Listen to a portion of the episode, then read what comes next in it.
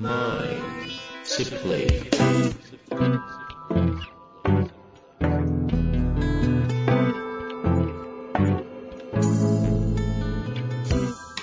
んにちは、遠藤和樹です。秋山条件時の経営者のマインドサプリ。秋山先生、よろしくお願いいたします。はい。よろしくお願いします。さあ、今週も行きたいと思いますが、最近なんかありますかね、あ、最近ね、あの、森本さんと生田さんのコラボの、なんとか、セミナーとか研修があって、あの、プロ野球選手のね、元そ森本ひとりさんと、と、あの、教育、教育コンテンツ開発者の、合ってますかねそうですねさんですね。はい。はい。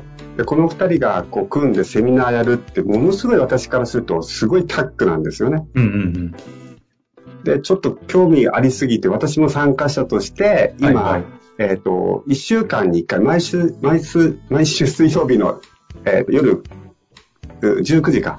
19 19時か。はい。2時間受けてるっていうのが最近の、まあ、私のトピックスで。面白い。なんか、話し出したら多分ね、コンテンツ、教育コンテンツの話は、秋山先生2時間ぐらい喋れちゃうんで、そうですね。な、どこ、ポイントだけ今ね面白今ね、頭の中でね、自分が最近感じたことをずっと喋ろうと思っちゃった。その回でもいいんですけど、10分終わりますね、普通に。ですよね。なんかポイントありますか？と、まあ、ポイントはやっぱり、あのー森本ひとりさんってこう、ね、日本のプロ野球のトップレベルでやったじゃないですか。うん。ですから、こう、発することが、なんていうのかな、えっ、と、聞いたことある言葉なんだけども、彼が喋ると、やっぱりその深い部分で受け取んなくちゃいけないんだなっていうのが、なんかすごい伝わってくるんですよ。はいはいはい。またそれを引き出すのは、いた、いたさんうまいので、うんうんうん。でね、長くなりません、頑張って。一番最初にね、しょっぱなびっくりしちゃったんですよ。第、全部6回でしたっけ？あの、そうですね、6回ですよ、ね。の、一番最初にね、あの、最近、勝つっていう概念が薄れてますよね、みたいな話だったんですね。うんうん。確かになと。ビジネスなんか、勝ったり負けたり、するのは悪いみたいなね、あ風あ。潮がありますよね、って言った時にドキッとしたんですよ。うん。なんかビジョンがあって、それはいいけども、勝つ、勝利に向かってっていうのが、あ、もしかしたら薄れてたんじゃないかなと。勝利に向かって何としてもこの勝利を勝ち取るんだって言った時に、初めて顧客に価値提供できたり、チームはまとまっていくんだということで、やっぱり少しこう、勝つを、勝とうぜという概念をやっぱりしっかり持っていかないといかんなっていうのをもう最初の、もう、しょっぱなでドーンとああ。ハンマーでたんですよ。頭をかち割られたような。そうそうあれ。ですか？なんかイメージで言うと、目標、やっぱ改めて目標大事だよね的なニュアンスなのそうですね。ね目的も重要だけど目標をちゃんと設定して、そこの目標を達成するための行動をしてるのかどうかみたいなね。うん。なるほどね。私もあのコンテンツに思いっきり関わせて、関わらせてもらってるのと、うんうん。当日もね、あの、参加させてもらいましたけど、同様に。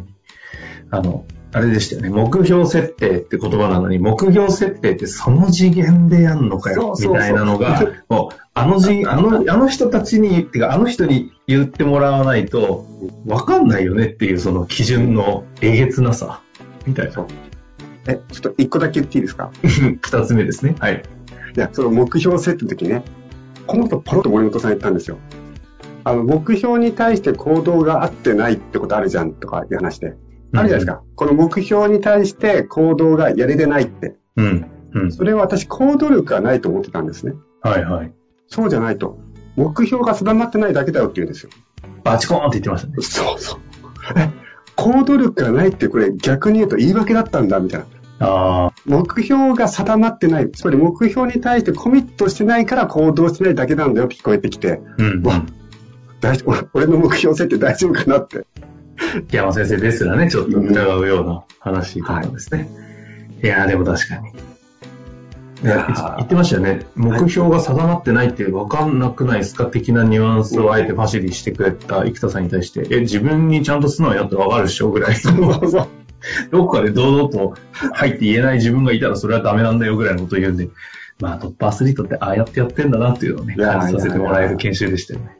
ああいうやっぱりこう、なんていうの、生の戦っている感覚っていうのはやっぱりこれから私たちビジネスパーソンはどんどんどんどん活用していきたいなと思いましたね。あの、裏の仕掛けとしては、秋山先生も森本さんとかね、ちょっと組んでいただいてなんかやりたいなって思ってます。ああ、そうですね。ぜひね、皆さんにもね、その時は参加していただきたいですよね。さあさあ、ということで今日の質問、早速いきたいと思いますが、えー今日はですね、管理職の38歳の方からご質問いただいております。いきたいと思います。はい。えー部下を持っているリーダーが結果的に部下のモチベーションを上げられなくて、あいつらもう無理ですよ、と半ばマネジメントを放棄、諦めてる多責思考のリーダーがおります。そんなリーダーを育てるためには何から手をつけていけばよいのでしょうか？そもそも部下を持たせてはいけないのでしょうか？うーん。ということですこれね。まあ、リーダーとありますけど、ね、うん。い経営者だって同じような悩みというか、思ってしまうことあるんじゃないかなって気や、がしこれますけどね。本当あると思います。えっと、結局、あるじゃないですか、こう、この方から見ると、リーダーが部下のモチベーションを上げるのをその半ば諦めている。つまり、本来あなたの役割はみんなのモチベーションを上げながらまとめるっていうことなのに、それを放棄してるみたいに見えてるわけですよね。うんうんうん。で、えっと、リーダーに対してあいつは多責思考だって思っているということですが、はいまずそう思っちゃうじゃないですか。まずね、そうですね、確かに。ここから質問はね、何から手をつけて良いのでしょうかと言ってくれたので、これは答えは明確で、やっぱり自己変革から手をつけなくちゃいけないという。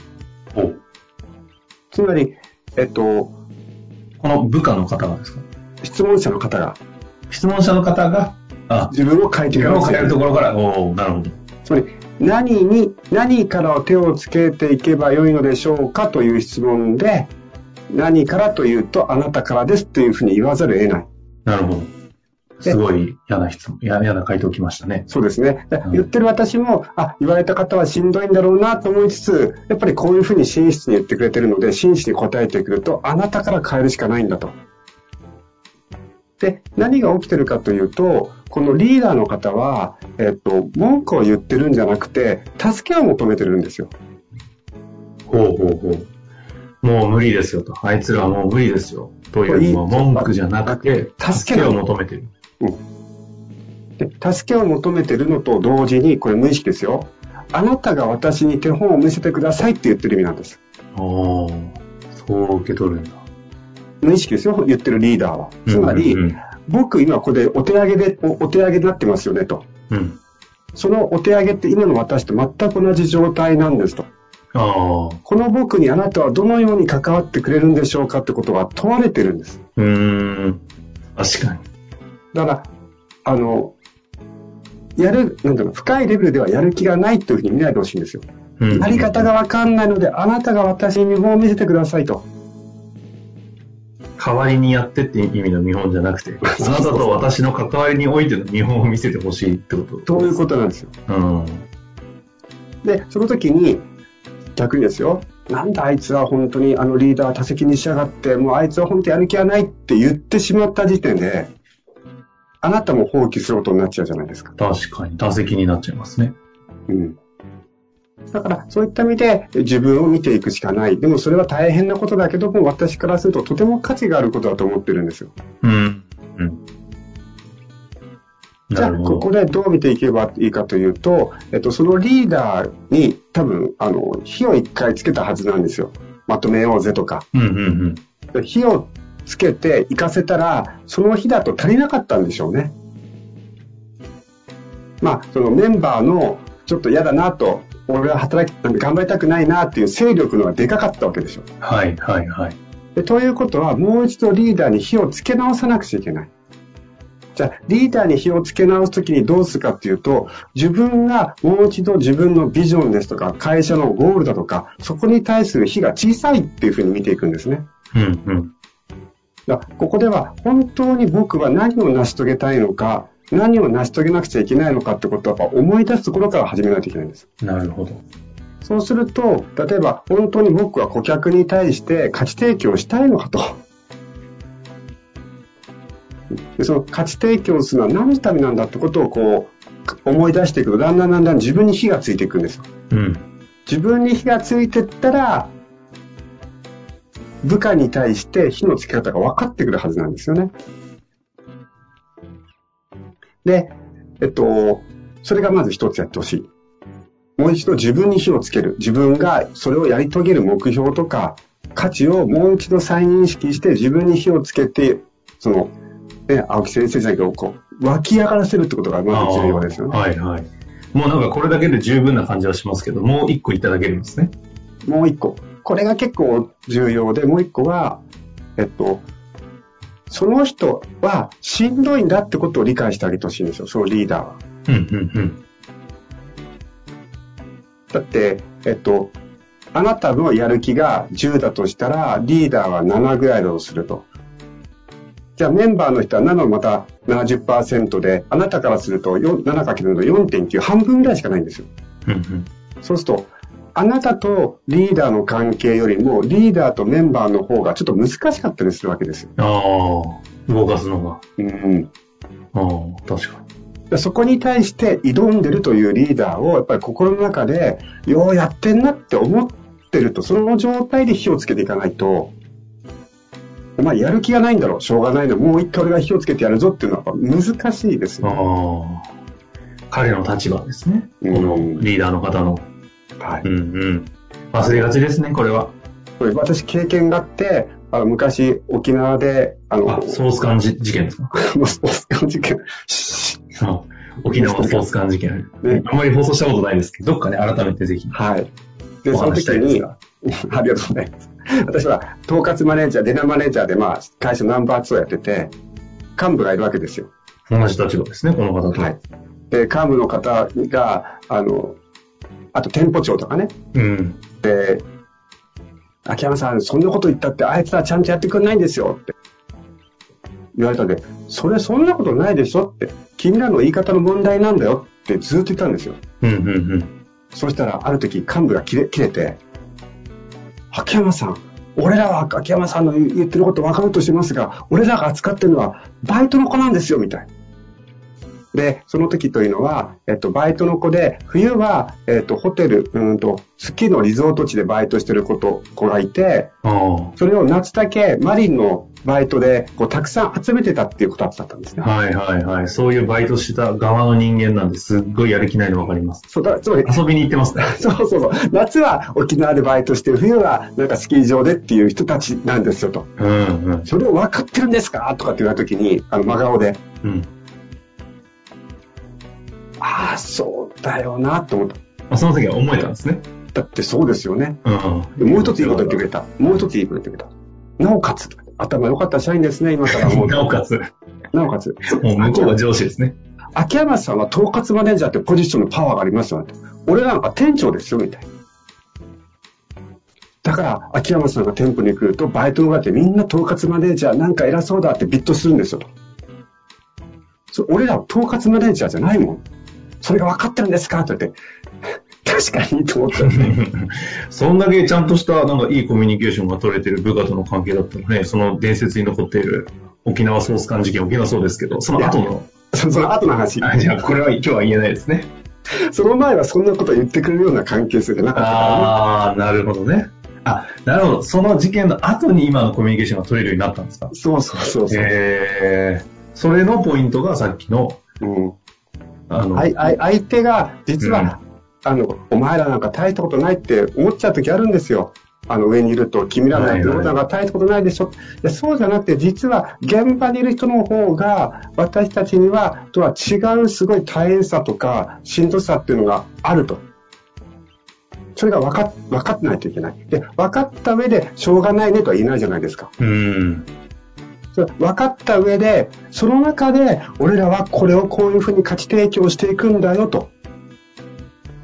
ということをしっかりと伝えていくっていうのは、ねちょっと私と過去のことを思い出して、ついつい私が湧き上がっちゃいました。いやいや、すごいわかりやすいというか、うん、なんか全員がこう、必ず人と付き合っていく上で経験したことのある話ですよね、これは。はいい。やいや、ぜひね、今のお話、本当にドハマりするお話だと思いますので、ぜひ行かせていただいて、また何かつまずくところと、そして問題と何かありましたら、ぜひお問い合わせいただけたら嬉しく思います。ということで、最近紹介してないですけど、LINE 公式もね、秋山先生。はいはい。毎朝皆さん、毎朝ね、週に3回頑張ってるのでね、皆さん活用してもらえると嬉しいです。ですね。な最近内公式、あの、リッチメニューできて、いろいろ他のところに飛べるようにもなったりしてるんで、ちょっとその辺もね、遊べるようになってるんで、ぜひチェックしていただけたら嬉しく思います。ということで、終わりましょう。はいありがとうございました。はい、ありがとうございました。